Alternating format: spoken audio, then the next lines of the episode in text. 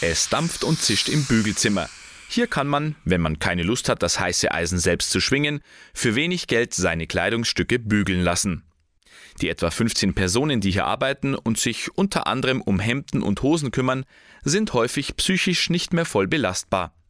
Ein normaler Arbeitsplatz kommt für sie nicht mehr in Frage, so Andreas Fram, der sozialpädagogische Betreuer der Caritas Servicedienste Eichstätt. Die Leute bei uns beschäftigen wir mit sinnvoller strukturierender Tätigkeit, weil das Ziel von diesem Projekt ist, was der Bezirk macht mit dem Zuverdienst, die Leute eine Tagesstruktur haben sollen, aber auch ihr Geld selber, ein bisschen Geld selber erwirtschaften. Das ist ein kleiner Zuschuss, das ist ja Taschengeld, aber sie sollen praktisch das Gefühl haben, ich bin, obwohl ich jetzt äh, erwerbsunfähig bin, nur was wert, ich kann Teilhabe haben am sozialen Leben, ich treffe mich hier mit Leuten und nicht nur Freizeit, sondern eben das Beschäftigtsein.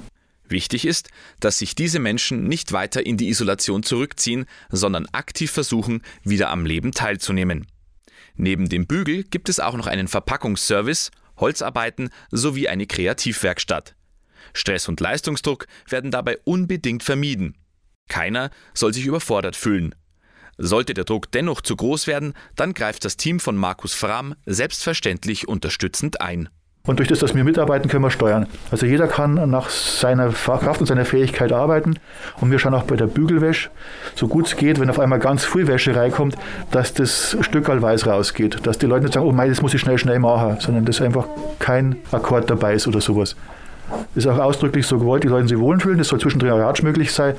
Das soll entspanntes Tun sein, weil die Grunderkrankungen auch keinen Stress vertragen. Das sogenannte Zuverdienstprojekt gibt es nun schon seit etwa 20 Jahren in Oberbayern. Dabei bekommt der Träger einen finanziellen Zuschuss vom Bezirk. Das reicht aber nicht aus, um die kompletten Kosten zu decken. Schließlich werden nur die Teilnehmer mit Erkrankungen bezuschusst, meint Andreas Fram, der sozialpädagogische Betreuer der Caritas Servicedienste Eichstätt. Es ist kein Zuschuss dafür Fahrzeuge, es ist kein Zuschuss dafür Miete, es ist kein, ja, die Personalkosten sind nicht gedeckt und die Leute verdienen eine kleine wir nennen es Motivation. Das sind ein paar Euro in der Stunde, das sind bei uns jetzt drei Euro in der Stunde. Und damit das alles reingewirtschaftet wird, brauchen wir eben diese Beschäftigungssachen von den Firmen. In Eichstätt lassen zum Beispiel größere Industriebetriebe ihre Produkte für den Versand von der Caritas vorbereiten. Daneben lobt Fram die Hilfe seitens des Staates.